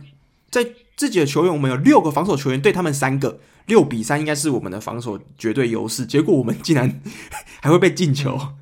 对啊，那对啊，其实我觉得这一轮比赛输给西汉姆联对利物浦来说最伤的点是在礼拜六的时候，其实呃切尔西对伯恩利是没有赢球，一比一和局，那、嗯、只有拿到一分的积分，嗯，所以代表如果利物浦这一次拿到三分的话，它是有两分的差距。结果没想到利物浦不但没有赢，还输了，所以他现在是零，所以反而被。切尔西又多加一分的积分的优势，哎，这个真的是赔有点赔了夫人又折兵了，对不对？好不容易对手、嗯、对你最大的争冠竞争对手都让了这个两分的积分给你，你不好好把握，结果反倒赔了一分，对啊。那其实最开心的就是曼城啦，因为曼城这这两个算是最主要对手都失分，嗯、那他的分数就是慢慢的往冠军逼近了，那个恐怖城又要回来了。好啦，那英超我们的就是沉痛就到这边吧。Alan，你有其他的吗？应该还好。英超就比较沉痛了、哦。那另外一个可能就比较为无聊。另外一支也是 Alan 支持的球队跟刚换教练的球队的比赛、嗯，这是可能就为无聊，对吧？对啊，我我觉得这场比赛，嗯，这个算是 Conte 在重返英超的第一场比赛嘛。那这场比赛其实说实在的，零、嗯、比零。那整场比赛其实也。都互相有机会，但是也没有说太大的亮点呐、啊。那我只能说就，嗯，可能还要再适应一下整个调整状态这样子。那一个很特别的记录是，我们知道虽然在这场比赛热刺是没有缴出进球的记录，可是呢，Conte 他在回来第一场比赛并不是这场英超，而是在呃欧洲协会杯。那那场比赛是对上我们上次说的 Vitesse，就是看台垮掉那场那个球队啊，最后是三比二有惊无险的在一个大比分的混战之中赢了。那这场比赛的一个算是很特别的记录，就是每次只要当热刺的球员，呃，热刺换了总教练之后，有新的总教练上任，那第一个进球的人都会是孙兴民。那这个记录从什么时候开始呢？从 Jose Mourinho 上任之后，还有刚刚被 sack 掉的 Nuno，还有这一次刚上任的 Conte 的这三个人上任的第一场执教的比赛呢，第一个进球的都是孙兴民，所以这是蛮特别的一个，算是一个小记录了。嗯。没错，嗯，对啊，好了，那我们伤心英超说完，我们来看看看伤心的其他联赛好了。啊，哇，你这样算越讲这个 越越来越不想看球了。对对对，我们其实本来这一集的节目不应该是可能会难产的，但是我强忍起我的悲痛，还是在礼拜二勉强挣扎录了这一集。好，我们来讲讲这最让我伤心的伤心德甲吧。好，德甲，德甲，哎呀，德甲这场比，哎这这一天的伤心是要从下午开始说起，我们娓娓道来。嗯那就是最让我骄傲的那支球队，就是弗莱堡。哎、欸，就是本季在哎哎，不是多特吗？没有没有，不是不是多特。下午下午，我们是先按照时间顺序先讲，对对，慢慢阐述。对对，弗莱堡为什么让我骄傲？因为我住在这里，然后他平常就是一支要降不降的就中下游球队，就在本季战绩竟然是可以维持在呃德甲前三名，然后又有不败不败赛季，哇，讲的好骄傲这样。但是很不幸的，本周。下午三点半要挑战，就是德甲霸主拜仁慕尼黑。拜仁慕尼黑对上弗莱堡，通常都没有什么好的结局。我一直很担心会不会被屠杀。结果这场比赛在三十分钟的时候被戈列茨卡进球。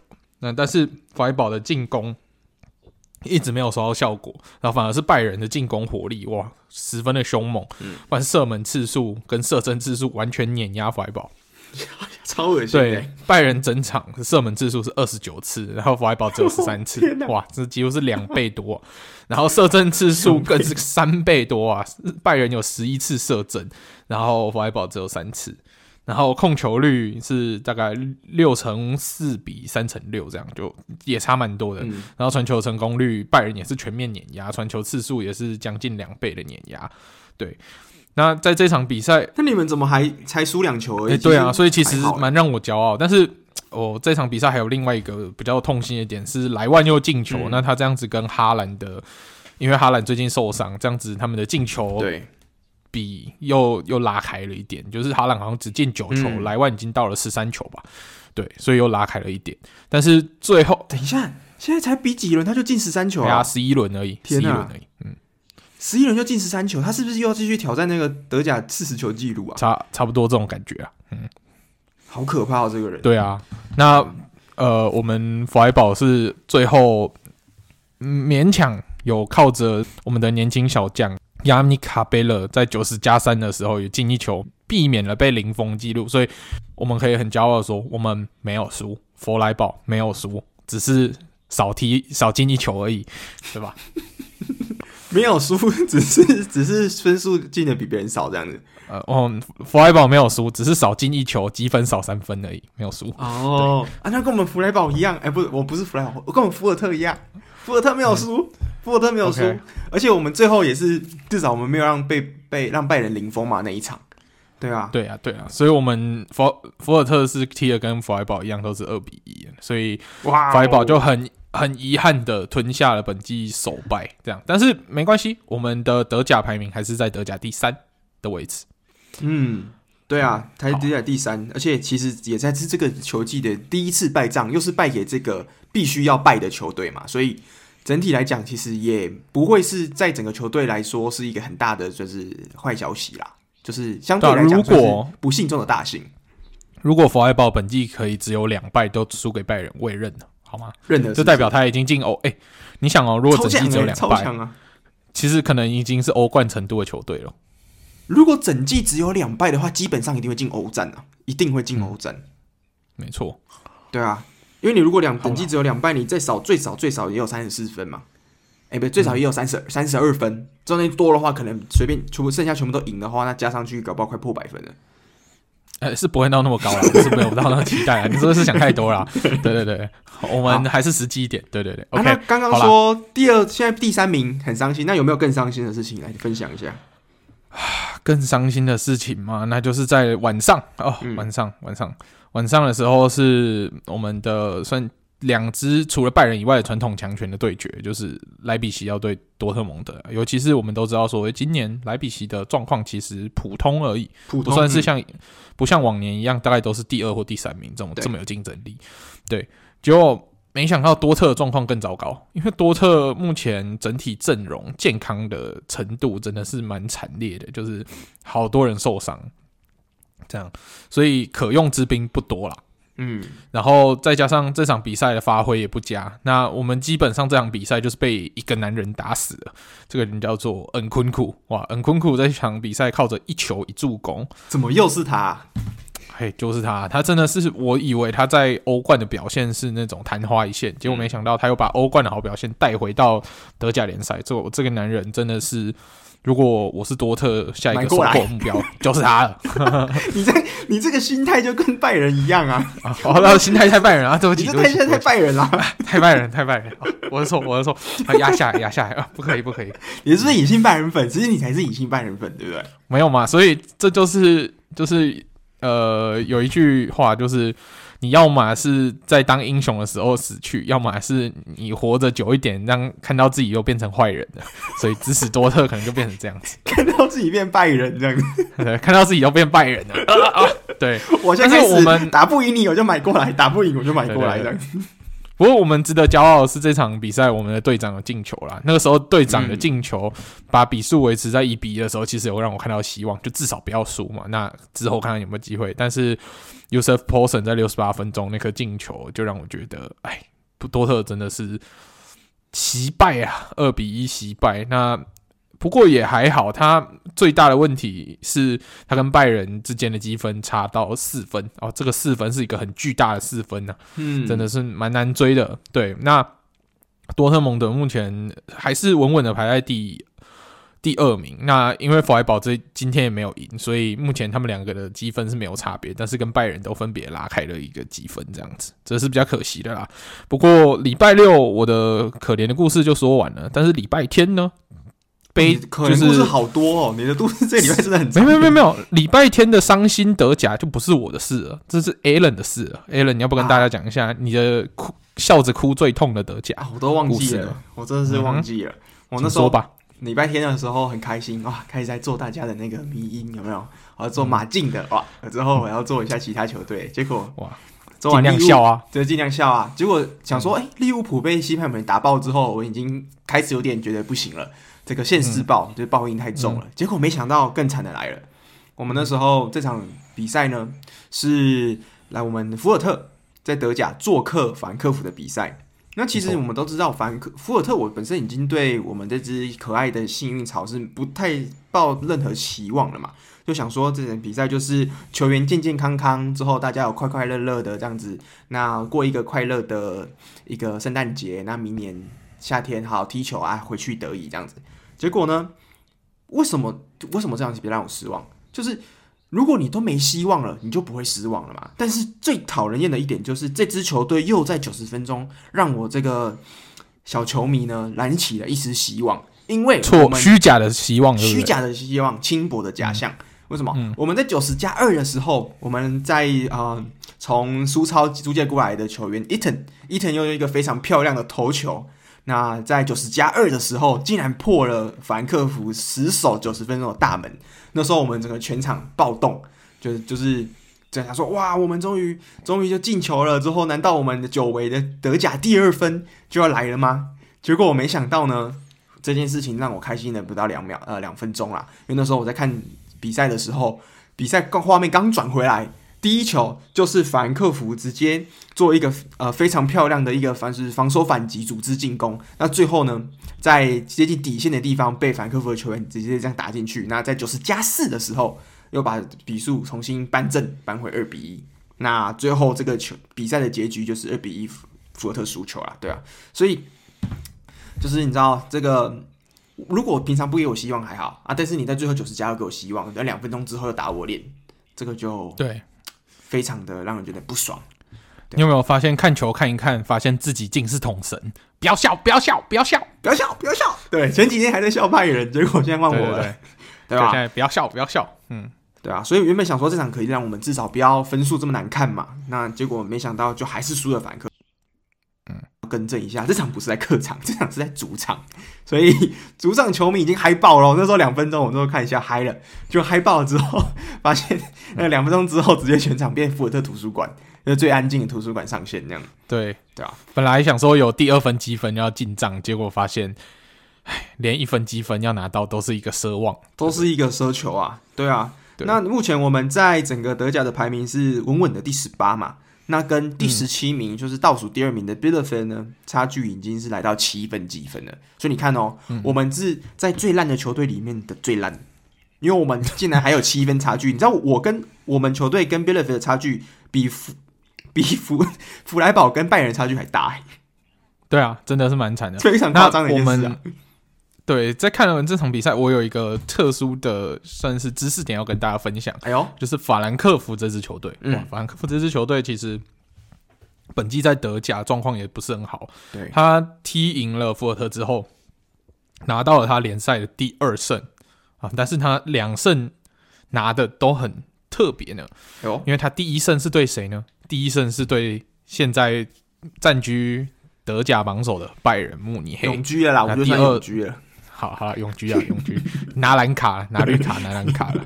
OK，好，拿到了德德甲冠军的蓝卡了。嗯，OK，好，那最第二胜呢，又怎么来的？诶、欸，第二胜就是拿了，也是德甲降级区的永居权的福尔特。所以呢，他是两胜，是一支赢最强，一支赢最烂，就是这两胜。好极端哦，这支球队好极端、哦，好极端的一支球队。对啊，有必要走这么极端的路线吗？对，这就是法兰克福本季到目前为止走的一个路线，就是只赢最强跟最烂，啊，中间都不会赢。对，哇，啊，这样子难怪现在的分数这样子排名第十四，看起来也是不太妙啊。就是、嗯、如果你正常球队应该是走什么劫富济贫，或是什么劫贫济富嘛，那你现在走的这个就不三不四，你走一个 M 型化社会，那就对不对？就是很难说啦。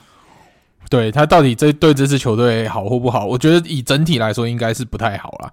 他应该是要走的比较稳健一点。以法兰克福，毕竟他在德国也算大城市，那他的球队规模也不小，他应该要走的更稳健一点。走这么极端，对这支球队来说不是个好事。嗯，尤其是再加上前几年我们说的拜仁杀手，对不对？你像今年他其实还是维持住拜仁杀手的传统。那我们不能让这一支拜仁杀手再下去得意啊，不然这样子拜仁真的打遍天下无敌手，再也挡不住了。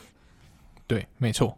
好啦，我们转换一下心情，在讲完了比较沉重、比较伤心一点的伤心德甲之后呢，我们要来到一个跟我们没什么关系，但是看了又很开心，可以随便笑人家的一个联赛，那就是我们的西甲联赛。西甲，西甲，西甲，在我们这个有点愁云惨雾的地狱州，给了我们快乐的决权。为什么呢？因为有两支球队特别的好笑。那是哪两支球队呢？第一支，我们就先来笑最近的落水狗巴塞隆纳。嗯。哇，嗯，巴塞隆纳呢，在呃这一次的比赛创下了一个记录。他从三比零的领先，到最后最后比赛结束的时候，竟然是三比三的和局。发生什么状况？发生什么数？好像是巴塞隆纳包。对死，然后几十几十场几百场以来三比零领先，然后最后没有赢球的唯一一场。哦，真的吗？因为之前都是原本三比零领先，嗯、最后被四比零嘛。嗯，但是联赛的话，可能这真的是蛮糗的一件事哎。没有没有没有，因为你刚说的那个是换一场的嘛。对，那个是换一场，嗯、那那是两场比赛，可是是在这一单场比赛就被追平。嗯，对啊，因为你看过去二十年来巴萨这么强，是联赛是不允许别人做出这件事情的，除非是可能顶多皇马稍微有机会可以挑战而已。对啊，因为我们在这场比赛看到了，在上半场稳稳的巴萨就靠着安苏法提、布教授跟德派哇的进球，稳稳的取得三比零。我们想说，哎，都那巴萨这样稳啦，结果我们就不不管啦，然后就去看比赛结束，哎，三比三，怎么变三比三？怎么变三比三？发生什么事？蛮傻眼的。对对，那对于巴萨这么悲哀的这支球队呢，有一个更有一个算是更好笑的 fun fact，大家不知道听众还有没有记得我们在上礼拜提到的那个男人，嗯、就是每次受伤回来都会换教练的那个男人，对吧？邓比利就是我们的 Dembele 对，那我们才说。诶，沙维不知道什么时候上任，结果沙维就宣布了，他好像下个月要上任。嗯、那邓比利呢，就要在这个时候不免俗的呢，回来一场就受伤啦，因为他回来就要看新教练啦。那这个教练，对不对？他就只能先在伤兵名单等着了，所以他就遵循了这个传统，一回来就受伤。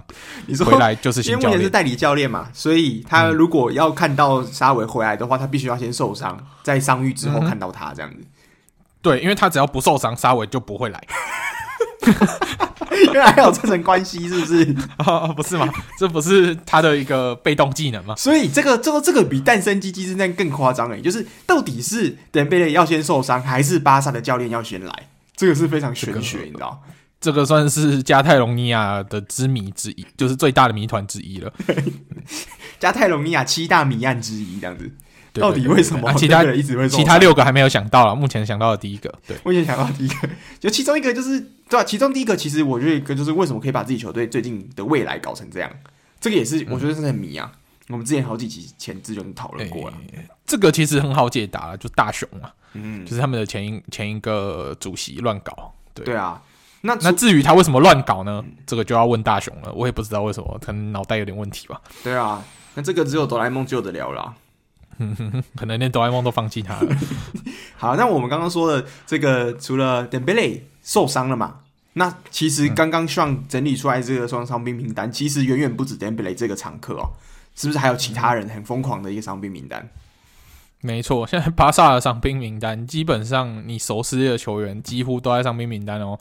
比如说，呃，Ser 呃 Sergio Roberto，嗯，然后我们的 Dest。哇，然后 P.K. Eric Garcia、Petri，还有安苏法，诶，安苏法体，对，然后还有我们的坤哥，然后呃，对，几乎我们认识的这些球员都在伤兵名单。还有那个吗？这个这个 Gavi 小呃呃，不是 Gavi，、哦、那个 Nico Gonzalez 小将，Nico Gonzalez 小将，Brave White 这样子最强九号，当时的最强九号，对，这样子不管是。老的、少的，还有青年的，这个在伤兵名单里面一应俱俱全啊！结果发现伤兵名单比先发名单还要更豪华，就是巴萨了。真的哎，真的。原本那个时候，呃，可能沙尾回来带的时候说：“哇，对啊，我就要带 Pedri 啊。”那这个 Sergio Dest 带起来，坤哥对不对？我们正中主力之后，安苏法蒂未来十号，结果全部受伤。回、嗯、来之后乍一看都很有希望。结果我后来发现，哎、欸，他看成伤兵名单了，呃，其实没有希望。原本我想说带的是巴塞隆纳，结果带的是巴塞隆纳的西班牙人，才完蛋。对我，我甚至都怀疑巴萨是不是拿着伤兵名单去找沙维，跟他说，哎、欸，这个是你回来要带的球员。结果沙维就傻傻的接了。后来发现，哎、欸，怎么是伤兵名单，不是先发名单？现在后悔来不及了，现在后悔来，现在后悔来不及了，违约金都付了。欸、人家沙维在这个卡达联赛好好带的第一名哦，我们我真的是很害怕，我们沙维这样又受伤了。嗯，没错，对啊，你看我们最近这几个我们讲过的，只要是传奇球员回到老东家执教的，目前来讲，除了啊欧雷就是 Ole Gunnar Solskjaer 以外，所有人都被炒起炒鱿鱼了。嗯，对不对？对啊，那然后包含 Ole Gunnar 还有包含 Ole Gunnar Solskjaer 其实状态都不太好。嗯，对啊，所以不然这样好了，像如果我问你，你觉得沙维今年算是三分之一的赛季之后才回来接巴萨嘛？你给沙维有没有设下一些目标，或是你觉得怎样其实就够了，也不会太苛责他这样子？我觉得就欧冠吧，保欧冠席次啊。哦，其实蛮硬的哦，其实 其实也蛮硬的哦。好啦，不然这样啦，保欧赛席次，然后欧洲赛场的席次。OK，对对对。嗯，对啊。可是你要想哦，上一次巴萨去踢欧巴已经是不知道多久之前的事情了，好像零四年还是零几年的时候，就是对对对，两千年初期还没有时候，我还没有开始看足球，我 我那个我都还没有，我还不知道就是全世界有西班牙这个国家的事。对，没错。哇，那目前我目前来看一下啦，目前巴萨是联赛第九名，那他们的积分是十七。如果要进到刚刚上说的欧冠席次，其实还是有机会啦，只差第四名的马竞六分而已嘛。对吧，那就是要看看喽，嗯、就是看看中间这几轮，尤其是看沙维的回来有没有办法把当年这个传说中杀遍天下无敌手的 Tiki Taka 这个文化再带回来，让这个世界重新复古一波嘛。那看看他有没有办法做到了。嗯嗯，好。好啦，那我们说完巴萨以后，我们要来笑另外一支球队了。哇，这个球队就是由我们傻物跟 Francisco 最支持的这支马德里竞技。那我觉得傻物的痛苦会在 Francisco 之上，嗯、因为 Francisco 大不了就不要面对这场比赛不看就算了。但是我们他还有其他喜欢的球队啊。对对对对对，但是我们的傻物还要肩负起写他们文章的一个任务，所以再怎么痛苦的比赛都还是要吞吞下去。对自己选的球队跪着也要看完的这种概念，所以他还是要看完这场比赛。那这场比赛怎么样？他其其实比巴萨好一点啊，因为巴萨是三比零被踢到三比三嘛，那马竞是一比三变成三比三，所以好一点点啊，还好一点点，对，勉强给他一点 credit，对，好一点点。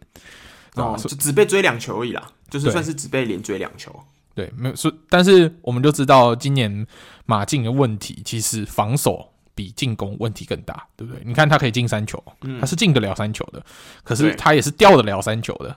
你看这个就不马竞了啊，这真的就不马竞了，怎么会掉三球？对，那 Alan，你要不要说说看你做出的那张经典嘲笑马竞的梗图，这个灵感来源怎么来的？啊，那个时候其实我一开始并没有要做这张梗图，因为我们想说，就是傻物跟 Francisco 都是好朋友，不要互相伤害，不要伤害嘛。嗯，结果那个 Francisco 直接自暴自弃，就说不行，你一定要做这张梗图，我们要把我们马竞球迷的心声做出来。就想说，好好好。之后发现，你看赛季前这个马竞球迷，大家对自己球队哇，希望我们要卫冕。之后今年有没有算是？今年的巴萨财政危机之后，梅基梅西出走，加上其实大部分伤兵满营，而且都是小将，这样怎么赢？基本上巴萨对于这个争冠行列上面这个挑战者的这个资格都没有啦。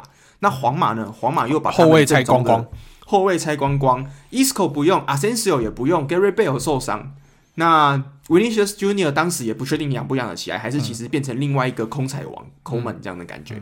那结果呢？到中间打完欧冠的时候，竟然对利物浦连输两场，这个算是比较一个中断的小噩耗啦。那最惨的是什么？就是最近在联赛，傻物去当个兵回来，结果从原本的联赛第二名掉到第四名，差点掉出去那个欧战席次外面，对啊。所以现在每个，呃，像 Francisco 在说。如果现在马竞只要今年保前四就好了，不用欧冠，不用不用什么卫冕西甲，只要能明年继续打欧冠就可以了。之后现在的欧冠小组赛前二就可以了，就慢慢定淘汰赛就好，不需要争什么小组一，因为目前利物浦小组一的地位看起来是蛮稳的。嗯，而且 Francisco 还甚至还说，如果没有办法小组二，他宁愿小组四也不要小组三，他不想要再苟且偷生去踢欧巴，多制造一点痛苦这样。嗯。不想要丢脸，就对了。尤其是踢欧巴的话，还是制造算球队的一些疲劳度啦。他怕连西甲都保不住，嗯、对不对？如果西甲掉出去，然后欧巴踢到后面也没有拿冠军的话，也没什么意义嘛，对不对？对啊，没错。但是其实我觉得，我觉得马竞米也不用太伤心啦，因为就算真的你们去踢欧巴，对不对？我还是觉得欧巴你们拿冠军的几率是最高的啊。嗯，没错，对吧？如果假设今天。马竞真的不小心啦，就是掉到欧霸去了。那全世界放眼望去，能挑战马竞的球队，难道要说国米吗？国国米搞不好现在要进欧冠了，也不进不去了，对不对？对。那尤其是什么可能像说的黄潜或者是塞维亚这几支球队，在联赛来讲，其实马竞的分数还有整体的实力又是更好的。而且我们知道前几年马竞也拿过蛮多次欧霸的啊，所以。整个马竞不是没拿过欧霸，而且也有这个实力，有这个阵容，又是西蒙尼带的，对啊，所以我觉得搞不好，真的要是真的冲一波的话，欧冠其欧霸其实有机会的，没错。嗯，好啦，祝福马竞可以越来越好了，因为毕竟西甲我们也是算隔三观虎斗嘛，嗯、然后朋朋友支持的球队，我们多少情谊相挺一下，对，嗯，对啊，那目前的西班牙啊。刚刚我讲到西班牙的西甲嘛，那其实最近西班牙国家队的联赛的呃不是联赛国家队的名单出来了。那最近就是傻物就发现一点，就是哎，终于在今年的名单出现了久违的皇马球员了。那需要不要跟大家讲一下到底是谁？那就是我们好久不见的边卫卡瓦哈，终于回来了。哇嗯，那其我我一开始想说，如果要是就是皇马球员，应该要是什么阿森西奥或是伊斯科，对不对？结果都没有，因为这两个人在皇马也不算绝对主力，尤其是 Isco，，现在基本上绝对冰箱了吧？哇，Isco 自从安切洛蒂回来之后，基本上没有用过哎。对啊，他现在基本上是冰箱，所以我觉得像是 Newcastle 啊，是不是可以开始对他招招手？搞不好很便宜就买到了。那我觉得 Isco 对 Newcastle 还算是堪用，我觉得可以考虑看看。对啊，又有发挥空间，对不对？嗯，那这样子搞不好，我觉得之前我们谁讲了谁，我们的哈妹有没有？现在不是人也在卡达联赛嘛？干脆要不要招回来玩一玩？哎、欸，感觉起来也都是不错的选择嘛。因为我们刚刚说要强加强这个中场，还有整个就是刚刚说的前面前前节目前半段讲的嘛，你要来一个不错的中场，来一个进攻中场，那搞不好哈妹跟 Isco 也是不错的选择啊。还是其实呃，Newcastle 的补强就是直接从皇马大礼包里面直接挖一整包过去，就是什么 Isco 啊，Gareth Bale 啊，然后还有几个小将叫不出名字，比较少在用，好像 Jovic 啊这种的，全部挖去。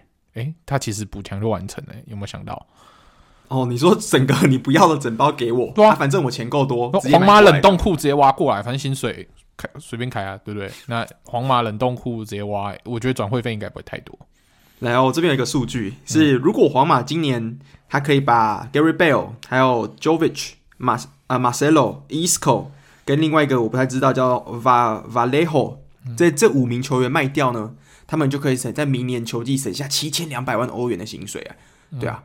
那如果皇马真的可以把这一坛就是这个冷冻库冰到变成冻的这些人呢，就是赶快转手拖出去的话，那搞不好皇马直接未来重重建成功，对吧？巴佩哈兰成真，哈巴佩组合不是梦，对吧？哈姆太郎嘛，对不对？对哈巴佩直接成真啦，嗯，对啊。那搞不好你不要的。搞不好是别人觉得是宝，例如说 Newcastle 直接哇把这些人抢过来，我觉得怎么不要说保级了？我觉得前前六名都有机会了。对啊，这就是 One team's garbage is another team's treasure，、嗯、就是这样。对，对啊，没错。好了，那今天西甲讲到这边，算是比较跟上没有关系的。那像这个礼拜有有什么比赛是除了德甲以外，也是看的算是有点小伤心的吗？没有没有没有没有，最后最后我们要进入这个联赛，是唯一一个没有让我这么伤心的比赛啊！这、就是、有赚到积分啦，对，对，对，有赚到，有赚到。让我在这个没有积分的周末，终于破蛋赚到一分积分。果然，意大利还是最棒的，我最爱意大利。你 最爱意大利？对，是偷偷跟意大利告白这样。OK，好，好，那就是我们第二场的同城德比，就是我们的米兰德比啊，刚好是我跟 Francisco 一人支持一支啊，对不对？嗯。啊，但是其实这场比赛的精彩程度不如预期啦，但是比数跟我们想的差不多，因为我们一开始预测二比二嘛，但是最后是一平手嘛，反正就和局嘛，嗯、对对。但是这一场比赛国米的话就比较偷懒一点，就是靠两颗罚球，哎，一颗还没罚进，哎，真的是笑死人了。第一球给 查汉诺鲁罚还蛮稳的嘛，就中间直接射，OK 的。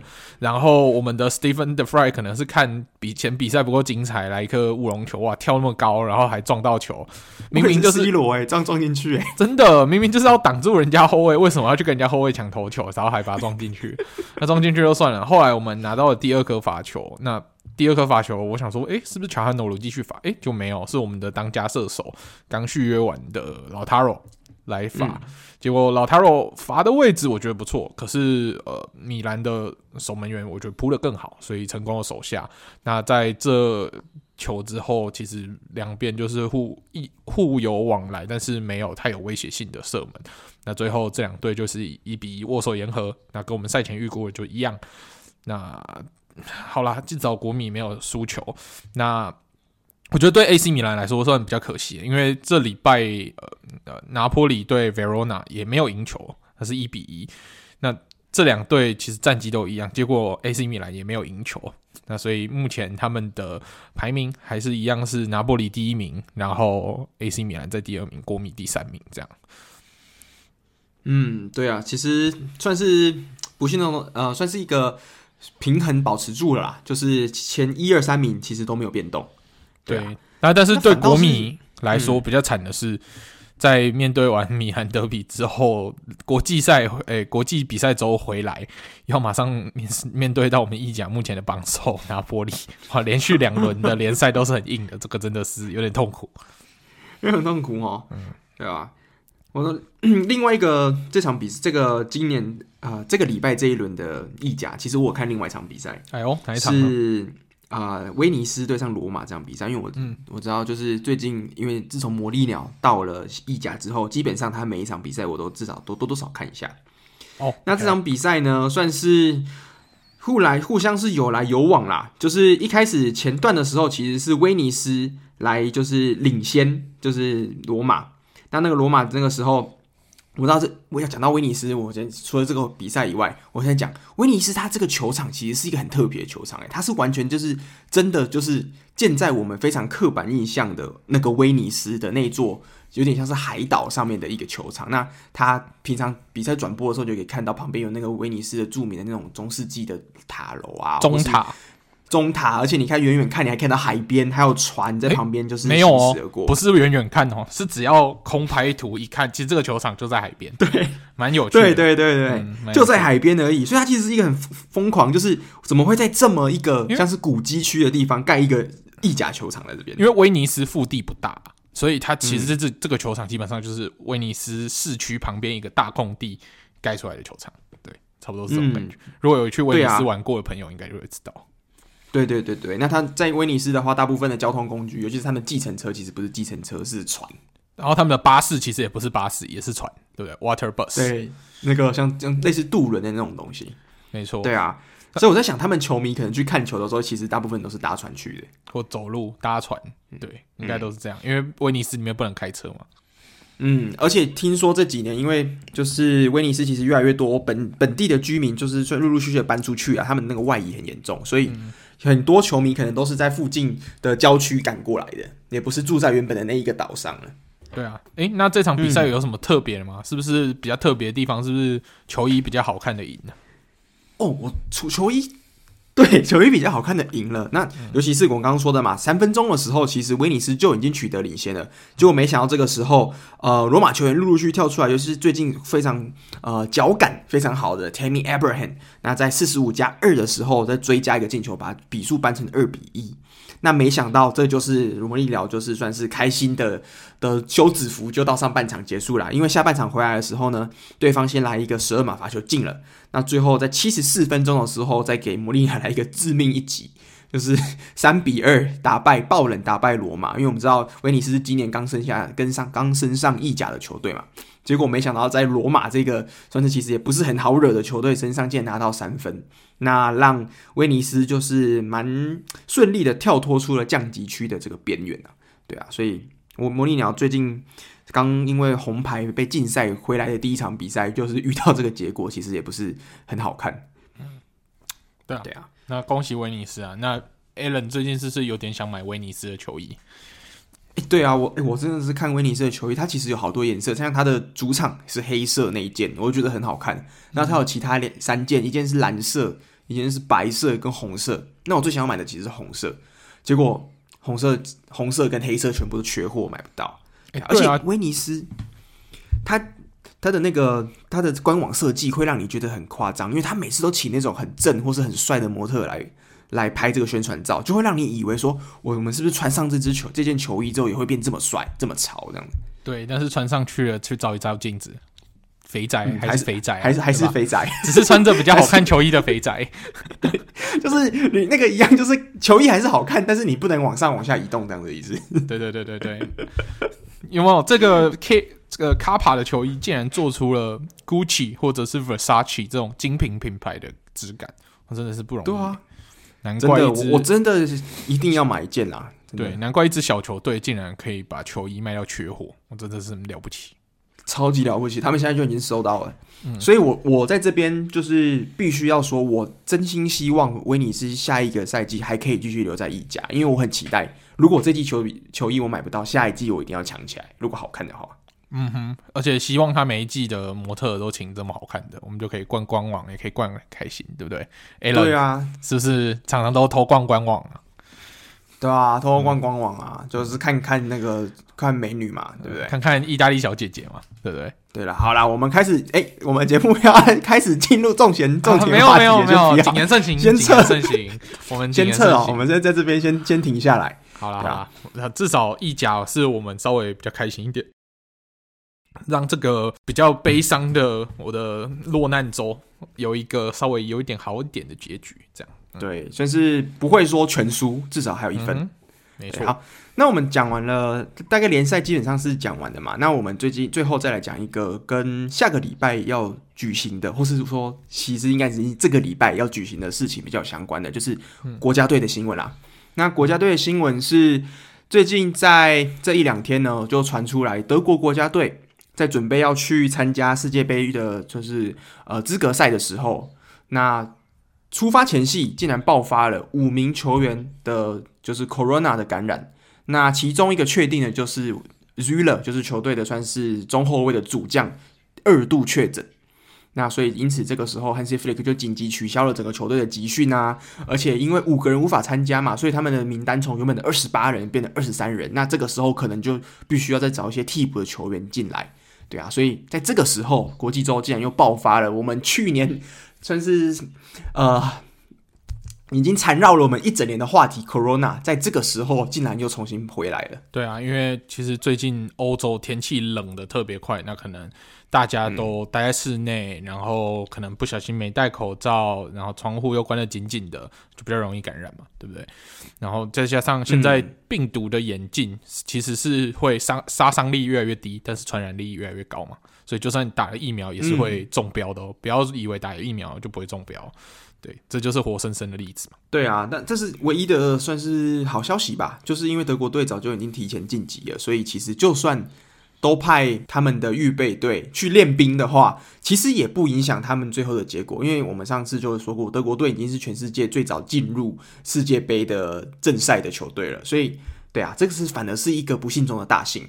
那对啊，另外一个是想跟你讨论的是，像你不知道你有没有听过最近一个消息，就是拜仁的中后卫也是德国非常重要的中场，而不是中后卫，中场啊，Joshua Kimmich。那最近有一个新闻爆出来，就是。嗯他说他不愿意接受疫苗，所以他其实到目前为止都还没有接受疫苗的施打哦。嗯哼，对啊，那我只能说，果然是拜仁球员。就是我，因为我们知道最近其实不，这个不只是在我们足球界啦，其实在篮球界，像是 Kyrie Irving 啊，体育界都有这个问题。Andrew Wiggins，或者是像是美式足球，对不对？包装工的呃传奇四分卫。其实也是都有说不想打疫苗 Aaron Rodgers，Aaron Rodgers 不想打疫苗的这件事情发生嘛？那刚好在我们的德国国家队这边，就是有一个 Joshua Kimmich，他不想打疫苗。那他的好朋友兼队友 Thomas Müller 就跳出来说：“其实以好友的立场来讲，我是支持你的个人的主观的决定嘛，因为这是你毕竟是你的身体。但是如果身为队友的话，我当然是希望。”你还是要接种对团队比较好，毕竟这样子大家是集体进出啊，或是集体活动。那如果因为有人成为就是破，呃，这是我这段是我自己加的啊，就是如果有人成为防疫破口的话，那这整个团队来讲都是蛮伤士气或是整体团结度的啊。